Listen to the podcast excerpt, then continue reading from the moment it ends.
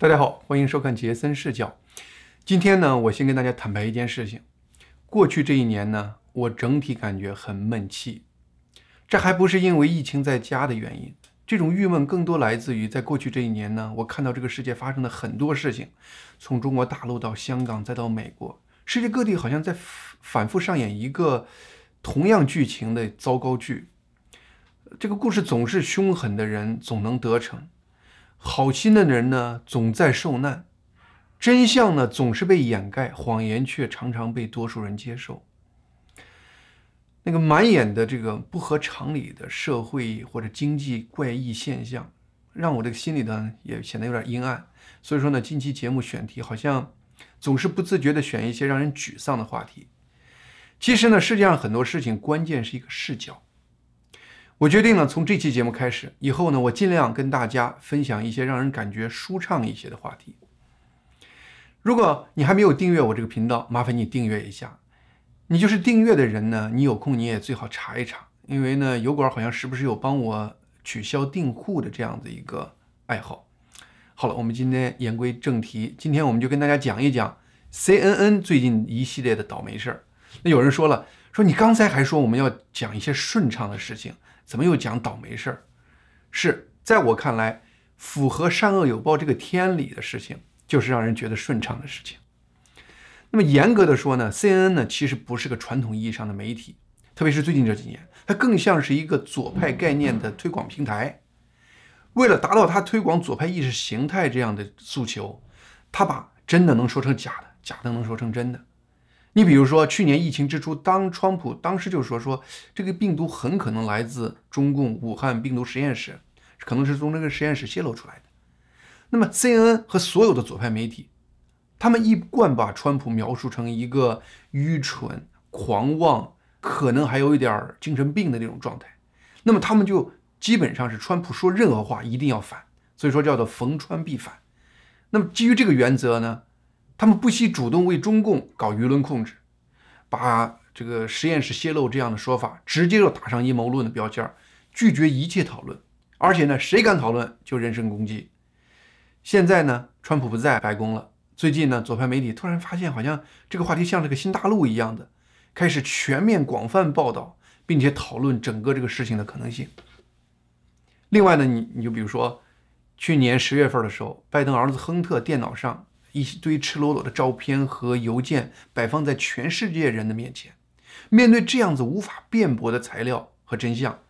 ，CNN 这样的左派媒体却用一个非常简单的什么俄国栽赃这样子毫无根据的阴谋论拼命的掩盖，一点点也不报道。结果搞的是啥呢？百分之十几的美国人根本就不知道这个事情。结果大选之后有一个民意调查，后来发现呢，说呢。说好多人说不知道这事儿，要知道这事儿，他根本不会投拜登的票。而这样的人数是多少呢？很多州这样的人数超过了那个州拜登领先川普的那个数量。你就单这一项掩盖，它基本上就根本上改变了美国去年大选结果。所以说呢，拜登团队现在能在白宫，CNN 这样的左派媒体可以说是他们的第一大功臣。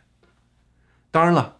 出来混。总是要还的，特别是干这么多这样的事情。那么过去这一两个星期可以说是 CNN 厄运连连。我们知道川普在位的时候，也就说呢，说左派媒体，你目前的收视率几乎呢，你都是为了我这个川普概念走的，你们逢川必反，就是为了迎合那些反川普人的胃口。如果我川普不在了，你这些左派媒体估计收视率就会暴跌。结果呢？过去这几个月收视率报告不断证实川普这个说法。最近一次报告是五月二十五号出台的，是尼尔森媒体研究公司报告，大概是五月二十三号那一天取样整个各个频道收视率的情况，发现呢，自一月份川普离开白宫以后，CNN 失去了百分之六十七的总观众量。也就是说呢，目前 CNN 只有川普在位时。三分之一的观众量，这个下跌的数量是惊人的，而且更可怕的是，一般广告最关注的人群是从二十五到五十四岁这样的一个人群，因为它是社会的主体，消费能力最强的一个人群，而这样的一个人群 CNN 失去了百分之七十一的观众，这是一个惊人的数字。换句话说，CNN 只剩下百分之二十多的观众，以前川普在那个相比。那么整体来说，虽然没有川普以后的话呢，你要是比较各个频道都有下跌，但是呢，左派的频道，你就包括 CNN，包括 MSNBC，它比中间偏右像福克斯新闻这样的频道失去更多的关注，而 CNN 在失去观众这方面是第一，它的这个收视率下跌的幅度是所有各个频道里头下跌幅度最大的，而且呢，CNN 有一档节目是早间新闻节目。英语叫做 New Days 他的这个节目呢，被 CNN 现在的主管 Jeff Zucker 称成是给每天 CNN 全天节目定节奏的一个新闻节目。一早上收看这个节目，基本上这一天主要的 CNN 节目的调子是这个节目定的，给人思想一个先入为主的概念。而就这样子一个给整个 CNN 全天节目定调的这个新闻节目，收视率下跌到了可笑的程度。那么过去这一周，这个节目，二零一三年建以来，它的收视率达到了最低点，一周的收视人数是四十六万人，而最关键的二十五到五十四岁这个观众人群的收视人数只有十点八万人，这还不是过去这一周单独的现象，过去这四周，它平均的收视率都是低于五十万人次的。这个关注人数可能还比不过一个大一点儿的这个 YouTube 的个人中文频道的观众量。如此不入流的可怜的收视率，你不得不让我质疑，我们是不是把这个 CNN 太当回事儿了？其实从它本身的观众量的这个影响力来说，它其实什么都不是。那么过去这一周呢，CNN 面对的还不光这一个倒霉事儿。还有另外一个倒霉新闻，这个新闻呢没有多少媒体报，但是呢我看了英文的大纪元报了。这个消息是啥呢？说是 C N 的司法团队在一个告他诽谤的三亿美元的一个诉讼案里遭受了巨大的挫折。这个案子本身就是个非常非常有意思的案子，而且可以说原告很胆大，也很牛气，很多地方有很有创造性。那么下面呢，我就把这个案子给大家介绍一下。在我介绍这个过程中呢，我会用一句话埋下一个潜伏的因素。我会把这个案件介绍完了以后呢，给大家揭示我埋藏的这个潜伏因素。但是呢，我相信呢，一些对美国司法比较敏感的观众，可能在我描述的过程中就能意识到我这个伏笔是啥。好，我们开始。那么起诉 CNN 的是谁呢？是一个叫做 Alan Dershowitz 的一个前哈佛法学院的法学教授。他也是川普二零二零年初当时那个弹劾案的一个辩护律师之一。我们知道呢，二零二零年初的时候，川普因为和乌克兰总统的一通电话而被民主党弹劾。那民主党弹劾的理由是啥呢？是川普用美国援助作为诱饵，要推着这乌克兰总统对当时的总统候选人拜登进行调查，因为呢。拜登他儿子跟乌克兰的公司有一系列的勾结，那么从而呢试图说通过这个事儿来干扰美国二零二零年的美国大选。弹劾确立以后的话呢，德肖维茨这他实际上是个老牌的民主党成员，但是呢他真心相信这次弹劾川普在法律上是站不住脚的。那么二零二零年一月二十七号，德肖维茨呢在参议院花了五分钟的时间阐述了一个核心司法概念，什么概念呢？这概念简单说就是这样，就是呢，只有当川普被控告的这个政治交易要达到的这个目的是非法的，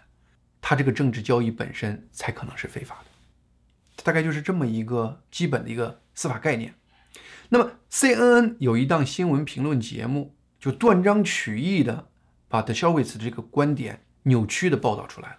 而加以评论。那么 CNN 那期节目中呢，只引用了他大概五分钟讲话中间的一句话。然后呢，围绕这句话开始评论，这个评论的效果呢，就是把德肖维茨的这个司法观点完全扭曲了。扭曲成啥呢？扭曲成了，就是好像是德肖维茨说呢，如果川普认为他连任是符合公众利益的，那么他就可以做任何事情，那个德肖维茨都认为不是非法的。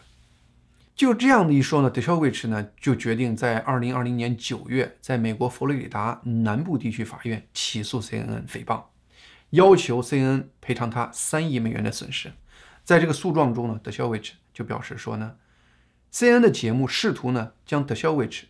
呃描述成呢，一方面说他是一个宪法学者、宪法这个有关方面的专家教授，但另一方面呢又把他的论点描述的像是他是一个失去理智的人，这对他是一种诽谤。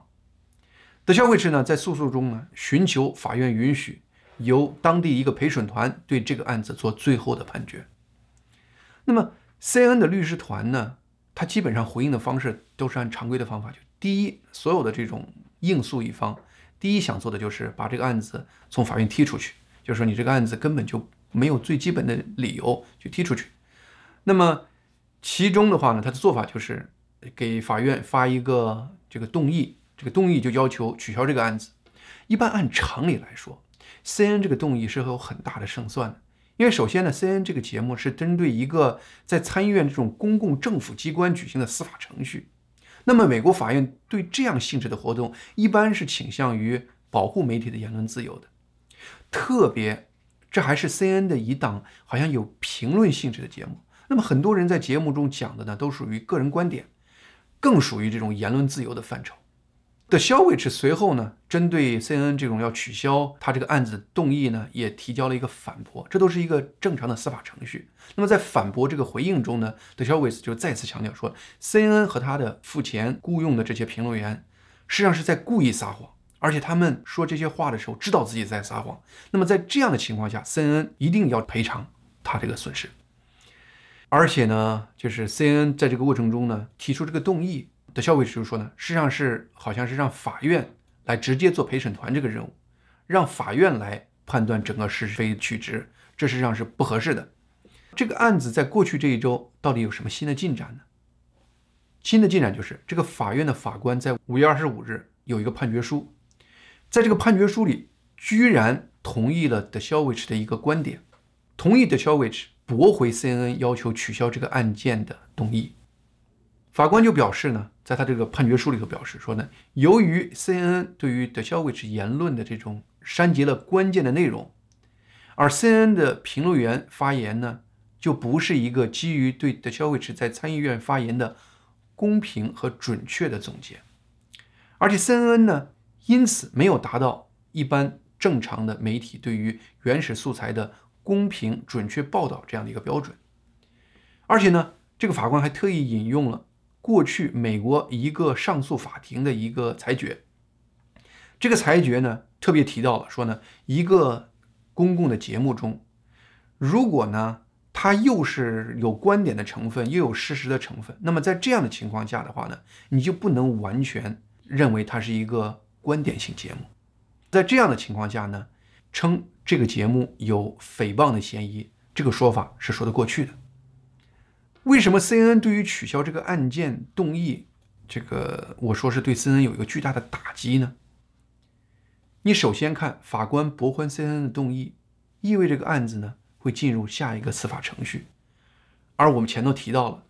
德肖维奇呢，他要下一步干啥？他实际上是要求在当地找一个陪审团，由这个陪审团对这个案子进行最后的判决。不过我不知道。观众有没有猜到我在前面提到的我埋下的那个伏笔？我前面提的提到了德肖位置这个案子是在佛罗里达南部地区法院起诉的，而佛罗里达州我们知道整个是倾向于共和党的。南部整个地区的话呢，除了迈阿密那个地区，很多地区也是符合保守派情绪的。而且呢，川普这个人本身在佛罗里达州很多民众中的声望还是非常高的。而这个州的很多人自然对 CNN 的整体印象都非常糟。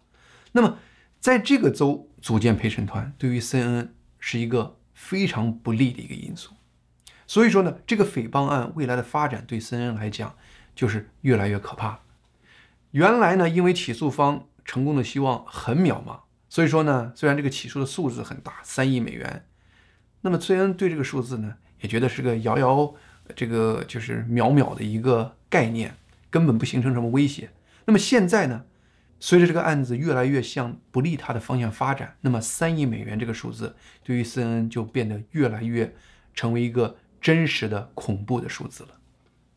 还有一个关键的细节，我现在可以告诉你，审理这个案件的联邦法官是川普任期任命的数百个法官之一。那么从这个法官驳回 CNN 动议的那个判决书那个内容，你看，你会发现这个法官呢，不像另外很多川普看走眼的那些左派法官，这个法官呢，可能还真的能秉公执法，就是按法律的实际的概念去审这个案子。这对于 CNN 来说，就是另外一个可怕的噩梦。所以说呢，对 CNN 来讲，这可真是应了那句老话：出来混，一定是要还的。森恩可能做梦也想不到，他被川普在这里埋了一个陷马坑给绊倒了。当然了，如果单纯就是我们前面提到的 CNN 收视率暴跌三分之二，还有这个面对三亿美元的诽谤案产生重大的挫折，可能 CNN 内部成员还不可能像现在这么样子惴惴不安，让 CNN 整个人员。最闹心的是，这一周这两件糟糕的新闻发生的实在太不是时候了。为什么我这么说呢？这里我还得跟大家介绍一个更大的一个背景消息，那就是 CNN 现在正在被他的母公司卖给别人。我们知道 CNN 是时代华纳公司的一个子公司，但是呢，时代华纳公司在2018年被 AT&T 这样的一个通信公司用850亿美元给买了。那么买了以后呢，AT&T 呢就把这个时代华纳改名成了一个叫做华纳媒体，作为它的这个子公司存在在 AT&T 公司里面。那么 CNN 也就成了 AT&T 里面这个子公司下面的一个子公司，就是 AT&T 的孙子公司。五月十七号上午，AT&T 突然宣布了一个重大的商业决定，什么决定呢？就是 AT&T 决定把三年前刚刚买的。这个华纳媒体从他这个公司割裂出来，以四百三十亿美元卖给另外一个叫 Discovery 的媒体公司。那么华纳媒体会和 Discovery 合并成立一个新的独立媒体公司。那么新的公司的头是由 Discovery 的头扎斯拉夫来做。那么实质上呢，也就是 CNN 被 AT&T 给打包贱卖给了 Discovery。对整个这个交易的描述中呢，那么华尔街媒体主要关注的是华纳媒体和 Discovery 在线观看这个流媒体发展的前景。你比如说，华纳公司有 HBO Plus 这样子一个流媒体，那么 Discovery 的话呢，也有它自己的流媒体。这两个流媒体合并，它的前景怎么样？怎么样？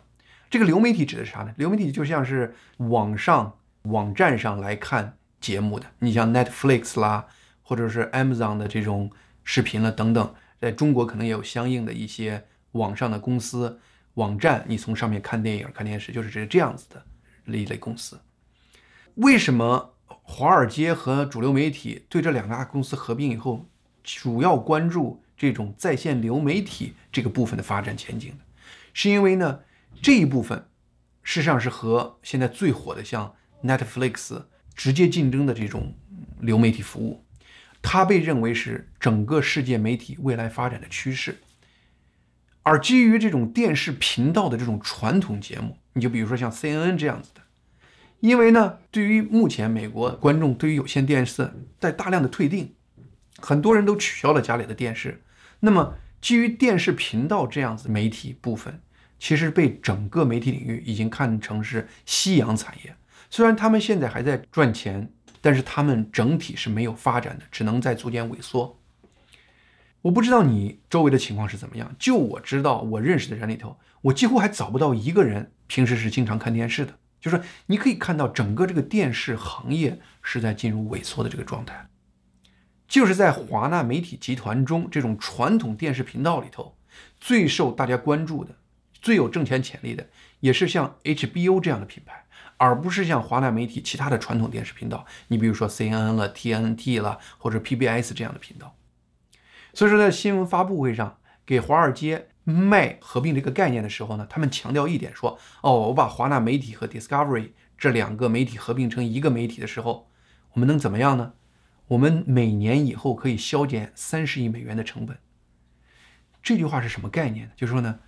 每年削减三十亿成本，从哪儿削减？直说了，就是合并的公司会大量裁员。可是会裁谁呢？我们前天提到了新的公司的头是会来，是来自 Discovery 公司的头扎斯拉夫。那么观众里头，如果经过美国大公司合并的人都知道，两个公司，两个大公司合并，这个新的公司最高层来自原来哪个公司，那么那个公司被裁的人就会少，而另外一个公司被裁的就比较惨。那么在这个案例头，我们可以预见。CNN 的母公司华纳媒体这边可能会在合并以后被动手术砍得比较惨。虽然整个合并还需要美国政府批准，而且批准以后到明年才能真正实现，但是这一切会发生的非常快。华纳媒体里面像 CNN 这样的夕阳产业品牌都是不拔尖儿的部门，在这个时候，他是抓紧一切时间要积极表现的时候，但是在过去这一周，偏偏爆出这两个。极其倒霉的新闻，那么这给他未来在新老板扎斯拉夫面前会留下一个什么印象呢？而且我们知道，在业界，扎斯拉夫这个人是出了名的对他这个电视频道收视率关注的人。据说呢，他可以随口说出各个频道最新收视率的数字。你说最近 CNN 爆出这么惨淡的收视数字，你让扎斯拉夫怎么对待他？而且呢，如果那三亿美元的诽谤案，再向不利于 CNN 的方向发展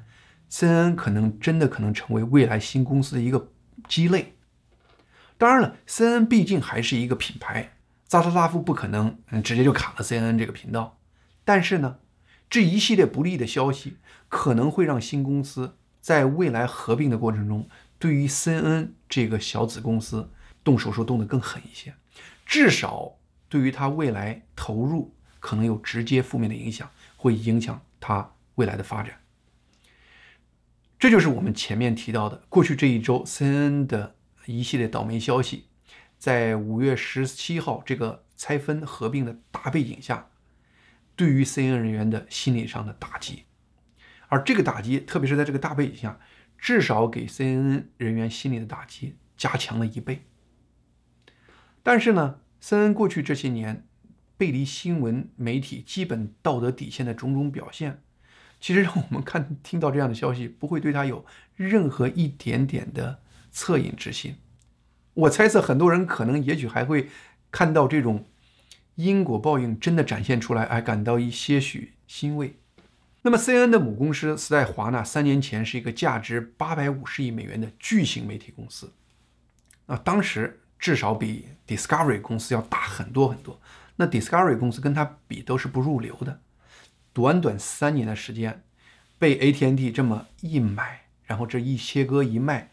价值缩水到四百三十亿美元，而且呢，现在一个小小的 Discovery 公司居然把它给吞并了。在二零一八年的时候，AT&T 要花八百五十亿美元购买时代华纳的时候，当时川普总统和川普政府里头的司法部都是竭力反对这笔交易的。当然，反对的原因倒不一定是为时代华纳鸣不平，是因为其他的很多原因。但是客观上，他们是努力的在阻止这个愚蠢的交易的。那么，AT&T 很任性，就一定要这么做。结果三年让时代华纳公司价值损失了一半。那么在这个交易中呢，AT&T 除了损失四百二十亿美元之外，就是帮着 Discovery 这样子一个公司完成了对时代华纳这么一个历史性的媒体公司实现这么屈辱性的蛇吞象这样的一个操作。这么看来呀，可真是应了那句话：出来混总是要还的。能不能看到这一点，关键是你用什么视角看这个世界。好，我们今天节目就到这里，欢迎您订阅我这个频道杰森视角，谢谢收看。